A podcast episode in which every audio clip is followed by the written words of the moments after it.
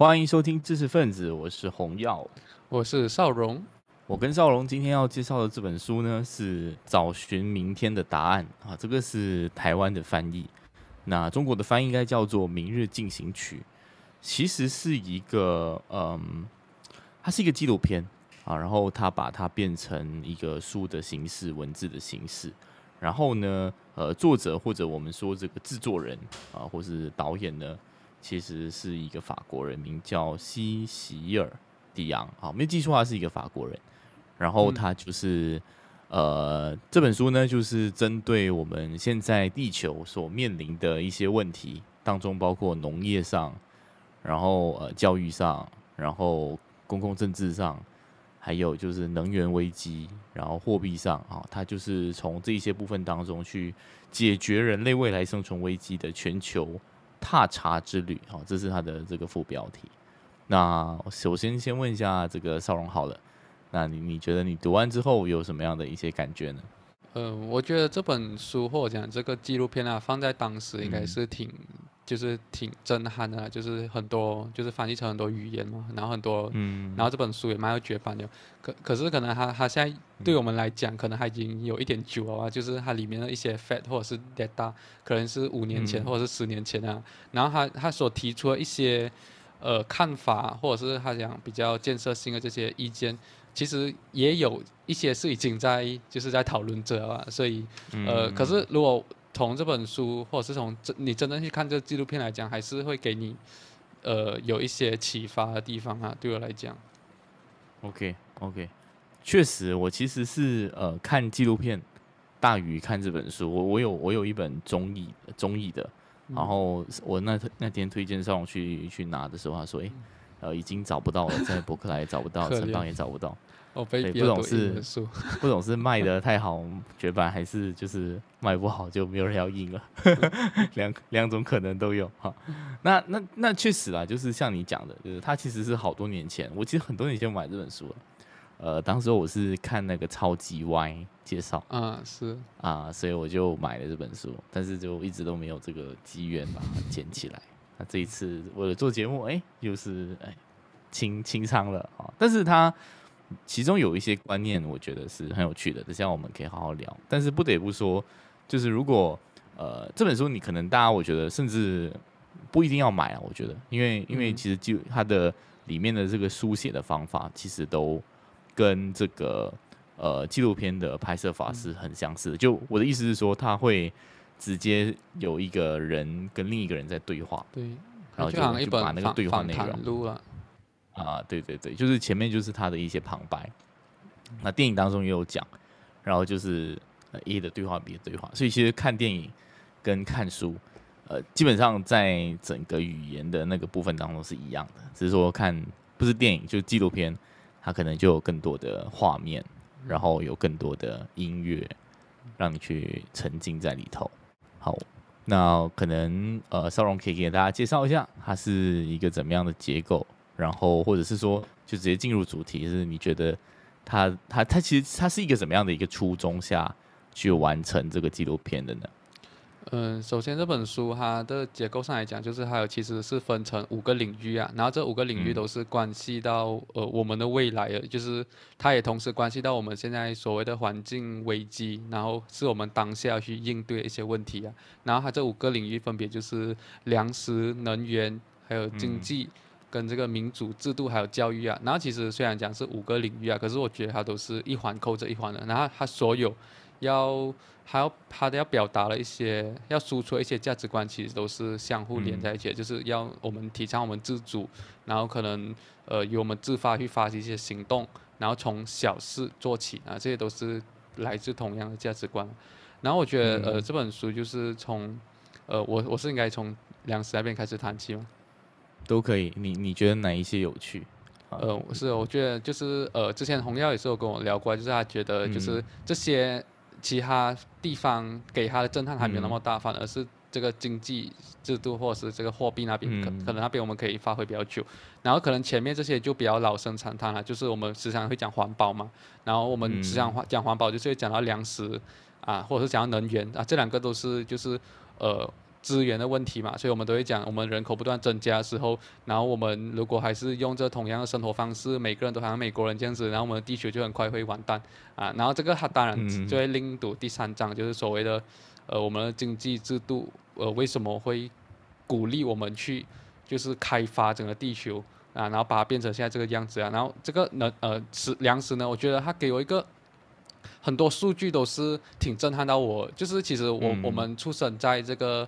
呃，受接受教育啊，从小到大都是告诉我们人口一直增长，所以我们要用那种生产主义或者是工业化方方法去种很多单一作物，就好像大麦啊，或是稻米啊，或是玉米这些，才可以养得活全世界那么多人口。可是这本书告诉我们，其实全世界有七到八十趴的这些粮食，其实有那些小农耕种出来的，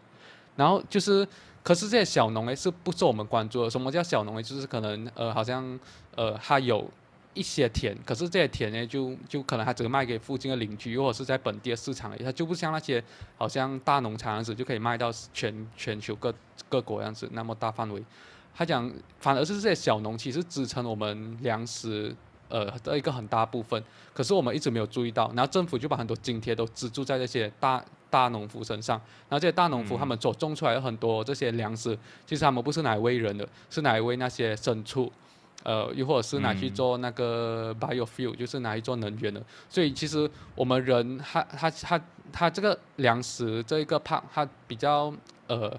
他他提出一个很启发性的一个一个方法，就是讲我们每个人都应该要种一些东西。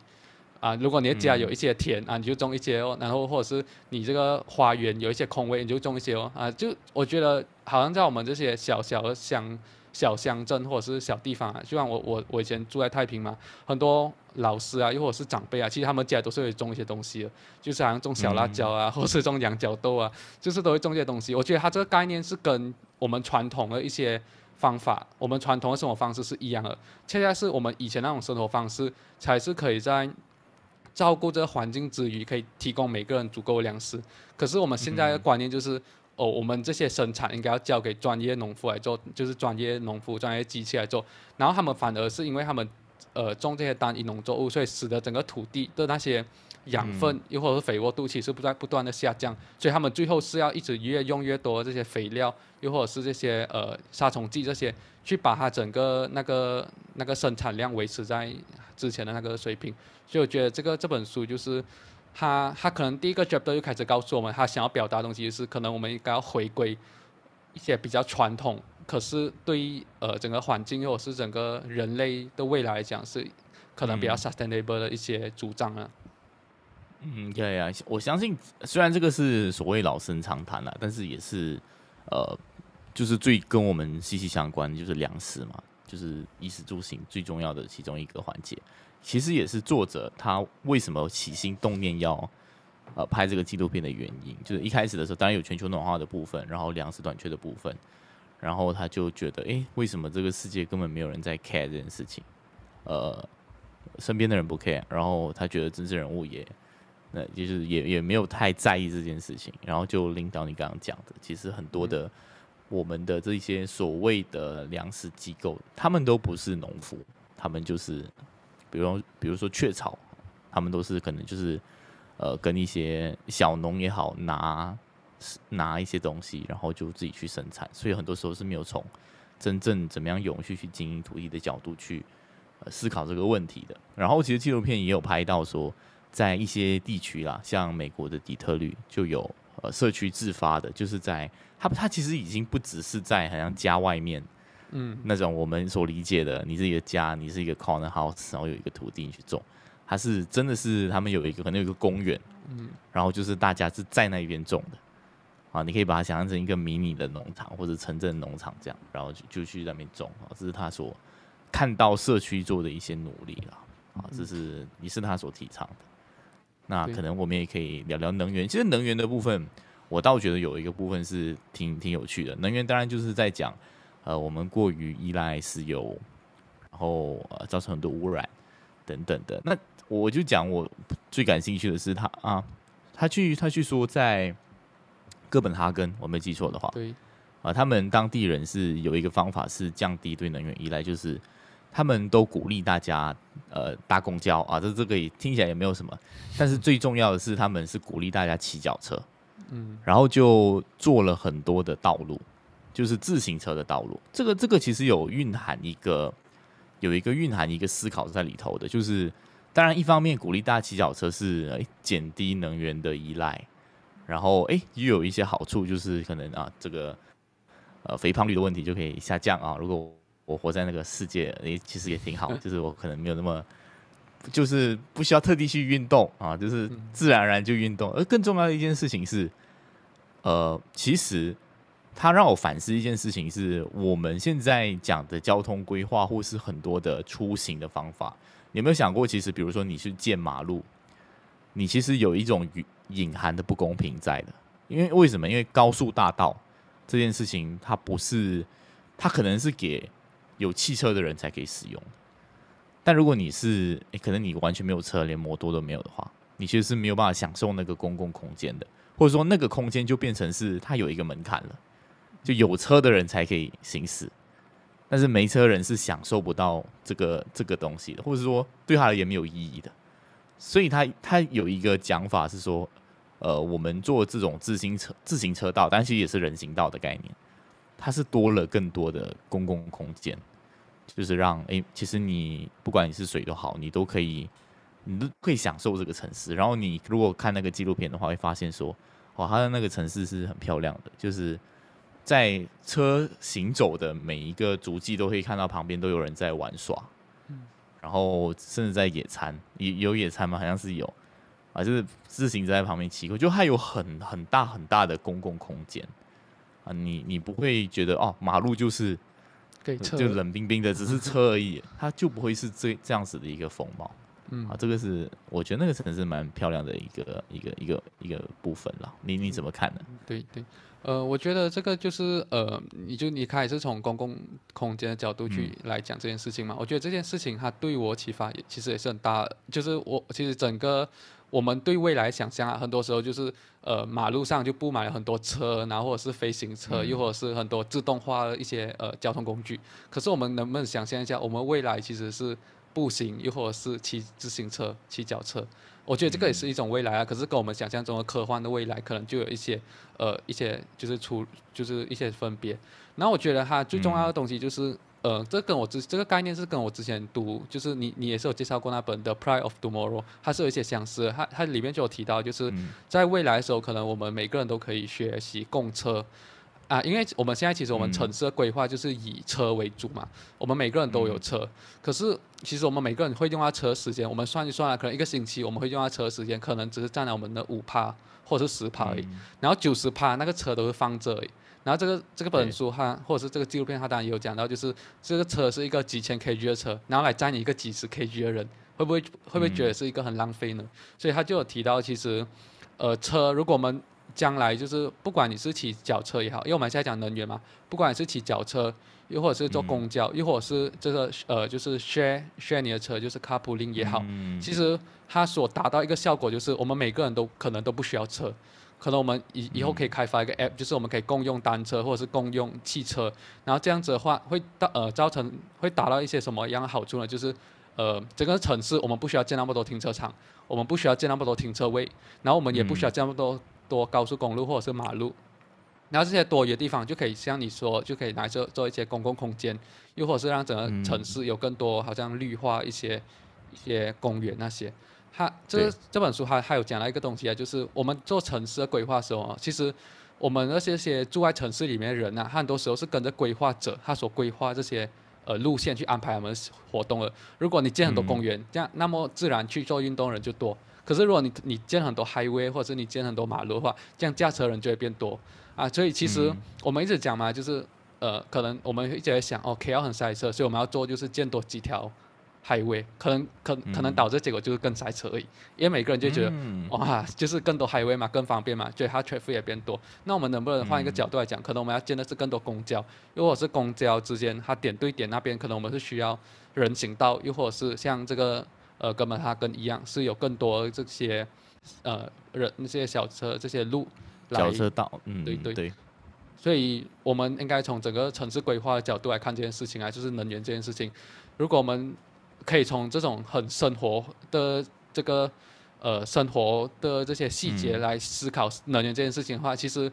我们要解决能源危危机，其实也不是一件很难的事情嘛。就像我其实我也不是很喜欢驾车，可是没有办法，我们就在这个雪融这个地方，如果你不开车的话，你搭公交的话，你就是点对点就很麻烦啊。所以我觉得，如果我们城市能规划的更加的好的话，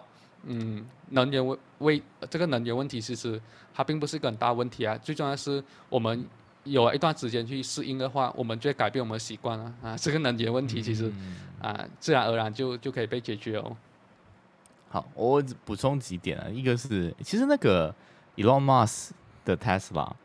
呃，他的最终愿景就是要做 Robot Taxi 嘛，其实就是这回事，就是其实你不需要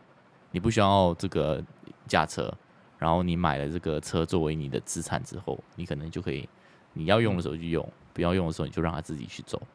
然后它就可以帮你赚取收益的同时，那也可以载别人，啊，这是他的他的一些愿景啊，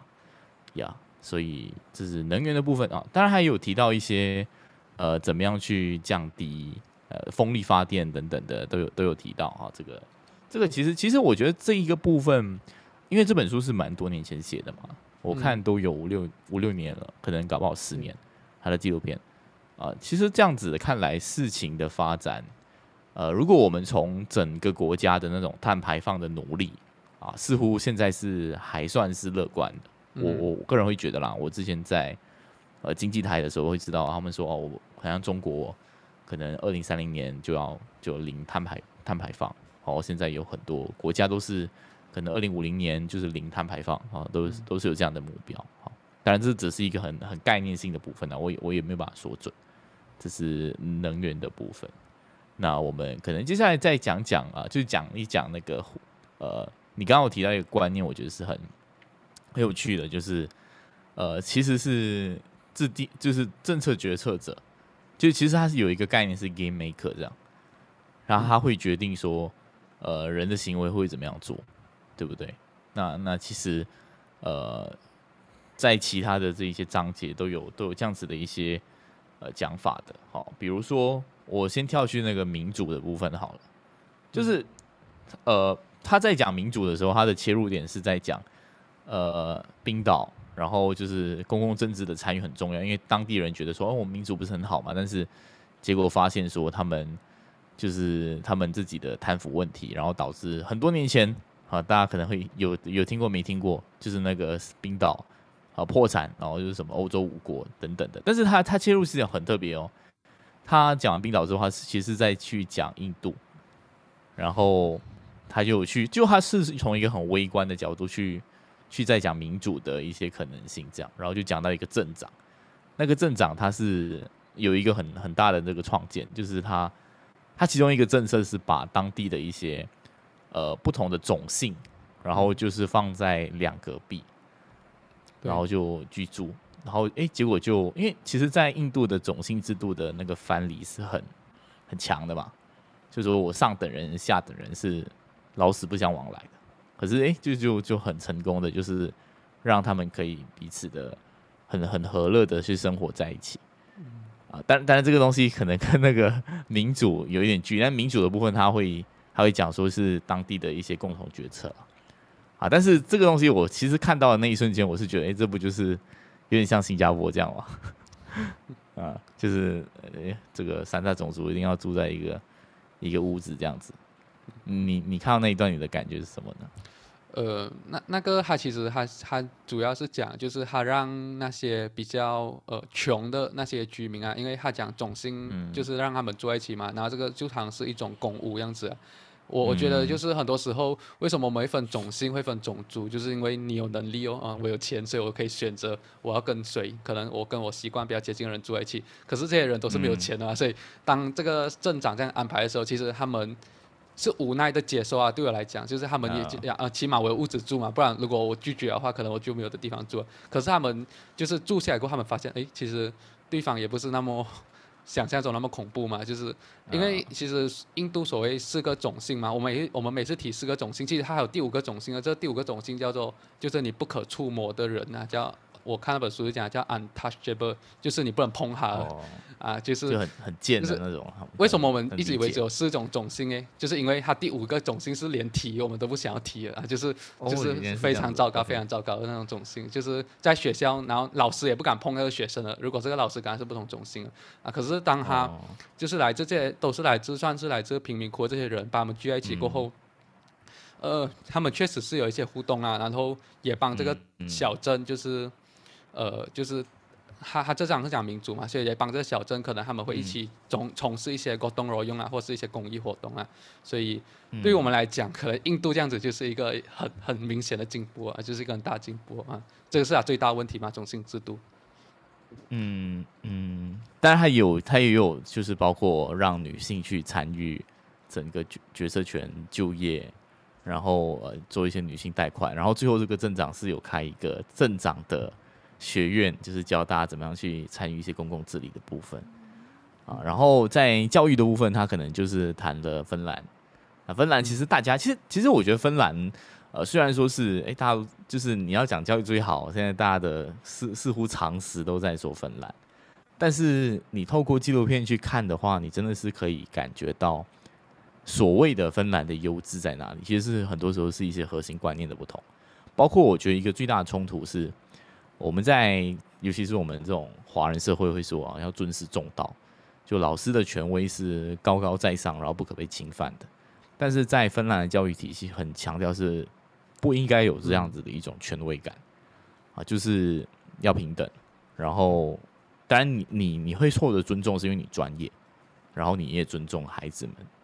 啊，他们他们会很强调这件事情。透过纪录片，你就可以发现啊，真的是，尤其是一件事情，就是如果我问你啊，你在学校食堂，老师来跟你吃饭，你会不会战战兢兢？嗯一定很紧张嘛对不对就是但是他们是 整天都在一起吃饭这样子的，嗯然后就是有说有笑，然后很自然。那其实其实他们有说，如果孩子呃总是要顾及老师的权威，你想想看，老师很很这个很很有威严在前面，然后你就要整个人提心吊胆，很怕被被点到还是怎么样。其实你是不能够真正的很放松去学习的。嗯，啊，所以我觉得呀，芬兰芬兰那个其实它呃虽然是一些既有的观念，但是它在呈现上，包括芬兰的教职人员亲身去去去去去诉说他的这这份工作的使命的时候，是是蛮有感觉的。嗯，是我我们时常讲芬兰教育很好嗯嘛，就是可能我们以为所有西方国家都是这样子的，可是这个作者他啊恰恰指出其实不是，因为他是法国人，还有讲其实法国啊。就是他老师也是很注重权威的啊，所以他靠芬兰这样子，其实对他们来讲，芬兰也是另外一个国度啊，就不是我们所谓嗯。觉得哦，西方都是爱的教育，然后都是平等，就是老师跟学生没有距离这样子，其实也未必啊。然后所以这个这个呃，为什么我们讲老师跟学生他平等，就是因为他想要让他增加他信任嘛。他讲我们权威其实来自他信不信任我们，然后他愿不愿意跟我们讲他们他们发生的东西。他讲其实芬兰也是有纪律问题啊，可是他们相信你只是打骂或者是惩罚是没有办法解决问题的。很多时候就是你要互相沟通。所以我觉得他那么多领域，或者是讲他谈了那么多的这些范畴啊，其实他他拎在一起，他的宗旨就是以人为本哦。对我来讲，就是它每个角度，不管你是从粮食的角度出发，或者是民族的角度出发，教育角度，甚至我们等下会谈到经济啊、都是以人为本，而不是以一个好像比较虚幻的目标啊，可能 GDP 增长，又或者是可能这个教育考试满分这些，这些对他们来讲可能是其次啊，最重要还是生活在里面的人开不开心，能不能直接从这个制度当中受益，才是这个重点呢、嗯，好，OK，这样就来到我们这放在最后的这个经济的部分。那你你觉得这个这个我我之前跟你沟通过嘛？我觉得诶、这本书其实如果要真的说有启发跟感兴趣，可能就是这个章节，你认同吗？然后为什么？呃，其实这个经济的部分啊，尤其是你你所提到这个货币的部分，其实我觉得这个这个主张啊，就是已经是嗯在我们社会上有一直在讨论，然后也有一些落实啊。所以当哦我第一次读的时候，其实我不倒不觉得很意外啊，可能我也是有看过相关的一些讨论了。所以可是我觉得嗯从他那个可能十年前来讨论这件事情的话，其实是很有前瞻性的啦。尤其是还有提到这个呃瑞瑞士是啊，瑞士它这个 WIR 这个银行就是它是一个本地货币，这个东西其实已经落实了，应该是从一九二九年这个经济大萧条之后开始落实了嘛，所以它其实走到今天其实是一个某一个金融的泡沫。你看现在放炮，因为明天是开斋节，好，大家忍耐一下。我我我是一有这么早吗？好像。哦，应该是他讲，他讲是一九二九年，就是整个呃美国经济大萧条过后，他们才意识到可能美元会带来这些问题，所以他们才开始就慢慢有几个人一起聚在一起讨论这件事情。过后我也忘记是第几年开始就就就是开发了这个 VIR 这个货币啊。我觉得应该起码 W W I R 啊 W I R 啊。我我我觉得这边要先讲一讲，就是其实作者在框定货币这个章节的时候，他去。他自己有坦诚说，这是一个最难去呈现的，特别是对一个影片来说，因为它都是满满的理论嘛，然后这是概念性的问题。呃，他访问的专家当中是，呃，首先有提出一个观念啊，就是对于钱的观念是什么？其实大部分的钱，呃，都是靠什么东西而产生的？有一个数据，我没有记错的话，是百分之九十七的西方世界的钱，其实都是靠金融银行产生的。嗯，就是说，其实钱的那一刻发生，是因为呃，可能少荣是一个西方呃这个欧洲人，然后他去跟一个银行借钱，那个钱才凭空产生了，当然是有一些特定条件的啦，在一些央行的默许当中，呃允许当中就产生的。然后只有少荣借钱，钱才会出来，然后伴随而来就是有利息，所以其实整个经济体系都是在一种呃借贷的状态当中才产生的。那那有不够的货币的部分，就由央行去补足。所以这个东西就奠定了说，我们其实我们的经济是有一个既定的前提，就是包括我们很多经济学家会说，其实我们国家一定是在追求通膨的，嗯，呃，或者是说用比较精确的词是追求经济增长，那每年的通膨就会要保持不要太多啊，现在是恶性通膨的情况，那可能每年百分之二或是百分之三这样子的一个经济增长是是好的，甚至是必须要的，因为如果没有更多的利润，或是说价格没有起的话，人是没有动因要去生产东西，所以这样子的一种模式是注定我们要一直不断不断的扩张。啊。那也为什么也是解释了为什么现在我所谓的经济周期，就是你到一定的阶段，它一定会必然是有崩塌啊。这是我粗浅的理解。那他另一个观念有有一个看法是说，呃，我们会觉得很多经济学家会说，我们需要用同一个货币，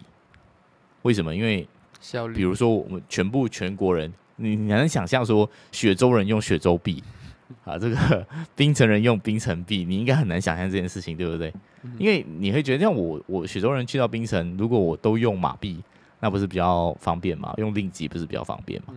啊，但是单一货币系统其实是有危险的啊。它的比喻呢，我我觉得这个部分其实他没有解释的太透啊，在这个纪录片当中。他是用一个这样子的隐喻，就是说，呃，其实，在森林保护的这个角度而言呢，如果一片森林都是同一种种植物的话，一旦着火的话会很危险，就是全部的树种可能就会就会烧掉啊。所以，单一的他要代数的观念是，只有单一的货币这件事情是非常非常危险的一件事情。那就间接导致了为什么刚刚你有提到的瑞典的事情，呃，因为。货币连通全球，然后当特别是我们现在都都都跟美元有很全球化的世界都跟美元有很很很强的关系嘛？那也是为什么我们现在股市美国 发生什么事情，我们就会被牵动到啊，就有很大的关系。那很多时候是不公平的，就是你你本国的货币是会被呃外国的人的可能股市的一些操弄，然后就影响你。这个其实也是我不知道你懂不懂索。那个索罗斯，好，我们为什么我们禁止炒外汇这件事情，其实也是避免他国势力去影响我们的汇率，因为其实汇率本身或者是货币本身就是一种武器，啊，那那其实最终的结论就是他觉得其实，呃，除了主流的货币以外，我们其实可以有一些替代的货币。那刚少荣提到的 WIR。就是他们是流通于中小型企业，在在瑞士，嗯，啊，只有中小型企业在用的，大概是有有有有上万家吧，有有啊，六万家都是都在用。对，就是你可以用那个，但是那个币只会流通在那个圈子当中。嗯就是说，甚至很多瑞士人是不知道这个币的，因为他们不是中小型企业嘛，他们可能是用别的币再去做支付。但是中小型企业，比如说我要跟你买个家具，我是呃 retail，呃就是我是我是一个百货商场，我可以用这个币跟你买。然后这个币它有一个属性，我不我不不太理解它的机制，但是就是不会产生利息，嗯，所以就可以某种意义上避免我们刚刚讲的那个无限扩张的概念。对啊这是这是其中一个一个还有去解释的例子啊。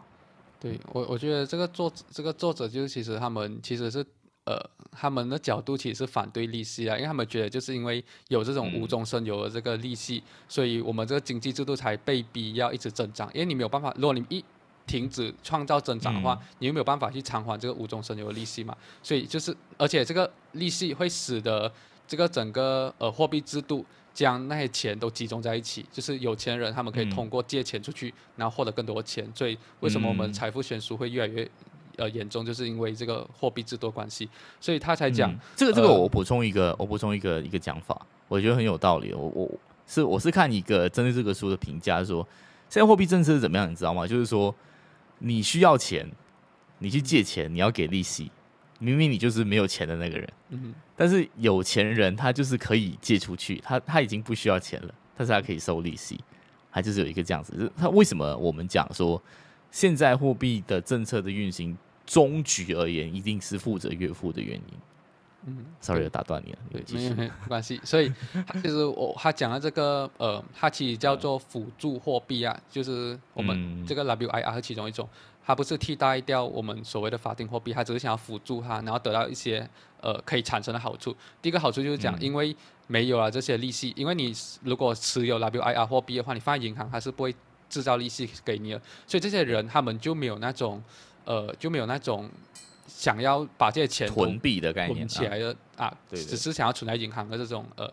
做法，所以他们通常也嗯就是会在他们圈子那边流通，就好像呃我们之前我我就大概拎在一起啊，可能没有什么呃关系啊，就是之前香港不是有那个黄色经济圈没，就是我们这个、啊。我们。可能在黄色经济圈里面做一个辅助货币，然后这钱就在黄色经济圈当中流通。然后我是一个商家，如果我要找供应商的话，我就看谁有接受这个 WIR 货币，然后我就跟他买。然后这个嗯供应商就在要要交易的时候，他会找回这样子的人买。所以这个嗯，他就会讲，其实会帮助你整个本地的，因为这个钱是不能流通到外国嘛，所以就会帮助你对对对整个这个本地的经济是一直循环，一直循环。它里面钱一直循环的时候，就是每个人都可以呃享受到经济带来的这个呃好处。然后这个是第一点哦，嗯所以而且它它其实它还会有收一些手续费还是什么啊，所以这个 WIR 银行其实是有赚钱的。那赚钱之后呢，它就可以提供很非常低利率的这些贷款给那些需要贷款的人。嗯啊，因为如果我们是创业，然后我们还是跟普通银行贷款的话，可能还会一直审核你，然后最后他就觉得你风险太高，然后他就不批给你。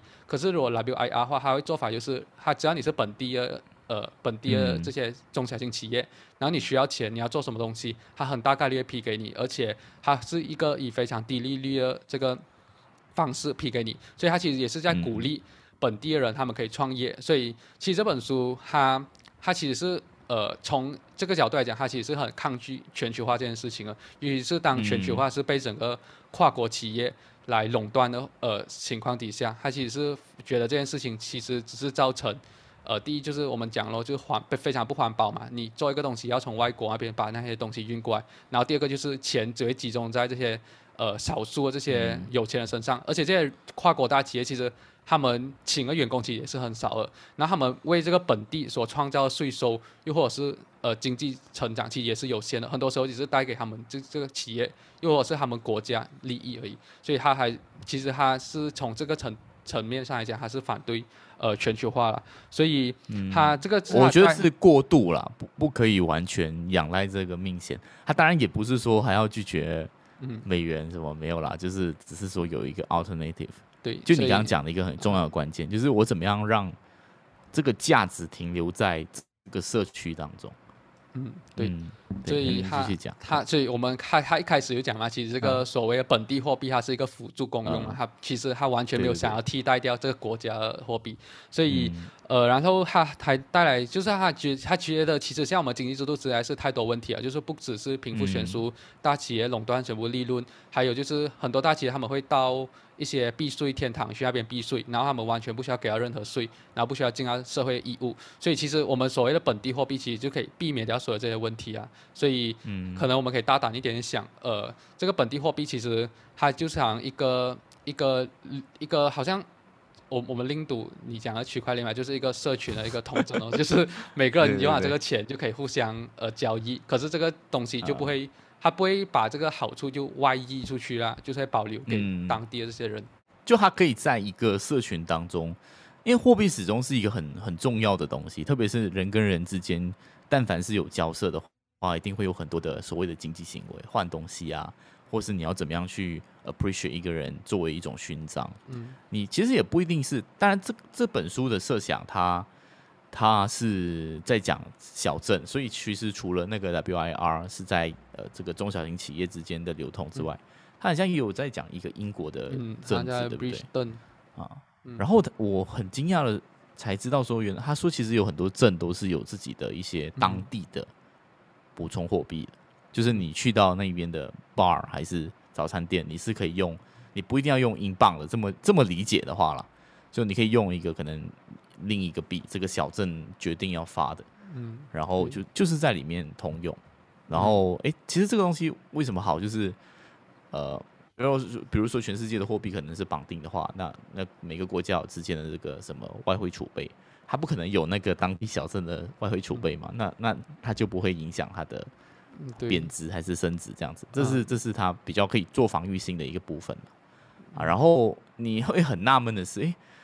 这群人到底怎么样去？我们很难想象他怎么样去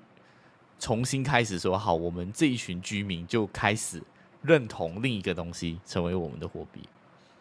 然后你我我我细想就会觉得哇，这这些人可尤其是我看到的案例就是西方人啊，就是他们的那种休戚与共的感觉是很强的，就他他们很在意 community 这个东西。嗯但是你你回你回来，你觉得这个这个可能我自己的一个看法，你就华人有可能做这件事情吗？就呃我是说你，你有可能，你比如说你拿到这个币啊，你第一个做做法会不会我就换成比较强的币？你会留着这个币吗？我我觉得我们还还是对于这个货币缺乏很多想象啊，就是可能我们本地人，如果你给到安哥安迪这些币，可能他们也不会不会留着，他们就会马上换掉，这样哎呦，反正马币都可以做到，为什么我们要囤这个币？我我觉得那个概念是，当然这个如果我们在延伸的概念，就是为什么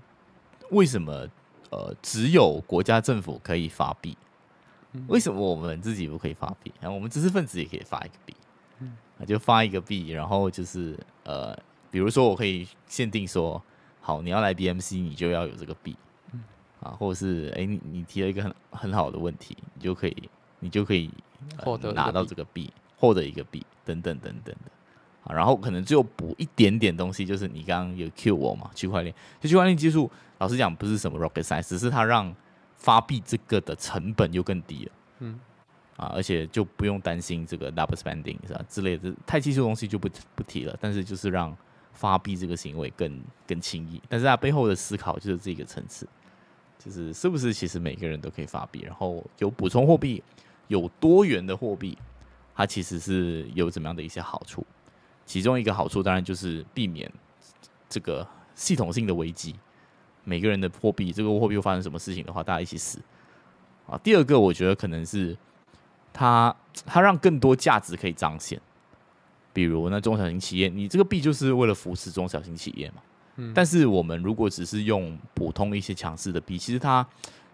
它当然可以承载很多意义，但是在整个博弈的状态当中，你就会发现好的力量诶这个它的它有一个价值在的。就货币本质上来讲，它没有你想象的那么中性。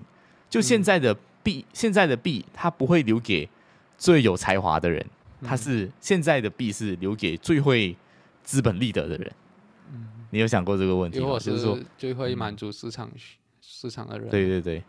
啊、有但是有没有一种币是我我讲明了，这个币就是我是给最会说书的人，他不是给那些最会炒股票的人。嗯，这就有很多的一些想象啊。但是这个其中的观念就是，货币本质上啊，它没有办法承载这么多的价值。就单一货币没办法承载那么多价值，所以我们如果我们相信呃价值应该多元，那我们可能也可以去 adopt 说货币应该多元这件事情。OK，好怎么样？好，OK，发挥过度。好，嗯，那基本上就是今天的这个内容。你有什么需要补充吗？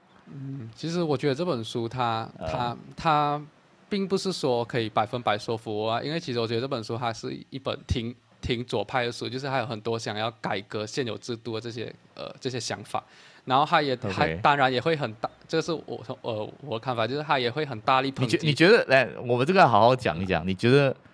他左派的原因是什么？然后哪一些观点你不能认同？呃，我觉得他他就是呃，嗯对我来讲啊，左派就是他对于财富这件事情，他会有比较执着，就是可能你要比较接近平等这个这个状态啊，然后又或者是讲在民主分配这个角的部分，OK。度来讲。然后你你的民主也不可以只是少数精英在做，然后你很多时候，他他其实他提出很多方案，嗯对我来讲，他都是一种很直接民主的方式，就是像公投，只要你有多少个人，你就可以举行一个公投，然后或者是你、哦。你抽签，他确实有那些公民嗯。出来去去审，就是管理这个国家。对我来讲，它嗯它这是一个非常挑战现有体制的一种做法啊、他确实有反有去反思，在代议这件事情上可以做的怎么样对。但是，但是你不觉得他的很多的层面都是停留在反思而已吗？他也不是太学术的书，他也没有到一个呃，就是很很激进的主张。对对，他啊。他其实他很多时候，我觉得他这本书还要带出的就是他要我们去想象我们明我们的明天，我们未来还可以做些什么东西啊对。他当然不是讲他里面所 propose 的每一个方法，我们都要去跟着去做，嗯。他就是要我们去可以大胆的想更多东西啊。可是啊，对我来讲啊，我还有我还还有嗯。提到一点，就是他，因为我觉得他是一个很挺挺左派的书嘛，所以他在批评哦，因为可是我因为我之前接触很多现有的这种经济学这些理论，或者是看很多这 OK 些书，OK，所以对我来讲，还是有很多的这些很难说服的地方。就像他抨击现有制度啊是如何造成贫富悬殊，又或者是如何使得这个社会可能更向前去这件事情去看，而不是好啊，像更多多元价值啊。可是对我来讲，其实现有制度它它能做到一个很伟大贡献，就是它让整全世界这些饥荒啊，又或者是呃这些病毒问题啊，或者是很大全球化的问题，它很很多时候它我们所谓的现有的经济制度啊，它确实是嗯加剧了贫富悬殊，可是它能做到的东西是把整个饼做大，所以我们这个穷人为什么越来越少，饥荒为什么越来越少？其实就是它，其实这个是它带来的贡献啊。可是我觉得这个书就是，哦它好像就是在在只是在抨击这个制度，可是它它没有，就是其实它这个制度它带来的一些贡献，其实恰恰是我们我们是不是应该去呃容许一些财富不平等呃的状况底下呃存在？可是这个财富不平等是可以带来全体人类这个这个这个生产是更加高或是更加大。对我来讲，它就是很难说服我这些啊，包包括当然还有一些民族或者是呃可能。教育部分啊，当然也有一些啊，可我我就我就不要再详述啊。我你觉得这本书进步了啦。其实他也没有，还我我我觉得是这样，就是他他在框定问题的时候，嗯其实他讲的东西都还蛮呃，就是哎、我们要反思全球化，嗯就是你可以说他他没有用一个，他没有给他没有他没有把这个问题框到非常的具体，嗯，就说是全球化的哪一些问题我们要解决，他可能在用词上就会说啊，全球化造成这些问题，嗯。所以就会有你刚刚那个，我我确实明白你的看法，对，就是他似乎已经是把这个东西当一个，如果用回抨击左派的讲法，就正是正确的一个旗帜，就是我们现在就是要关注嗯，这个呃贫富悬殊，但是诶，其实贫富悬殊背后。你讲那个把柄做大，其实哪怕贫富悬殊，底层人的水平也提高，这件事情要不要去看？嗯啊，这个是他的局限哈。当当嗯。当然我，我觉得我还是可以帮这个作者讲两句话，就是因为为什么他这个局限，就是 就是因为他这这个本是一个访谈录，所以他访谈很多人其实就是一个非常坚定的环保分子，又或者是非常坚定的改革分子，所以其实他们他们的很多论述又是会很铁定的就讲。一定是这样子，我们我们明天如果再不不补救的话，我们就、就会怎样怎样讲，没错，就是一个非常呃肯定有目的啊，有有，呃或者是说他有一个很具体的目的，包括他一开始要拍这个片，就是他嗯要唤醒大对家。，所以这个就是这本、呃他他他这本书其实他根本不是让我们去讨论呃学术的东西，他就是对对对，可以讲他就是好像在访问人家，过人家人家什么身份，当然会给出什么样的答案嘛，所以我们也不能对他哦苛求啊。有一点像 Netflix 之前有一个纪录片叫就是那个海底的垃圾啊，，哦对对，啊，他们也是有抨击这个，就是很夸大这样之类。嗯呃，我我不敢说这部怎么样，我觉得我听起来我，呃，我知道他的那个目的是什么，然后他也没有也没有隐藏这件事情嗯啊，所以呀，就是他是有一个自己的一个定位了。我觉得以后我们可以有机会再聊聊更多不同的想象啊，可能就交给你你跟大叔，或是我们可以再谈。好，那我们今天就到这边。好，谢谢大家谢谢大拜拜家，拜拜。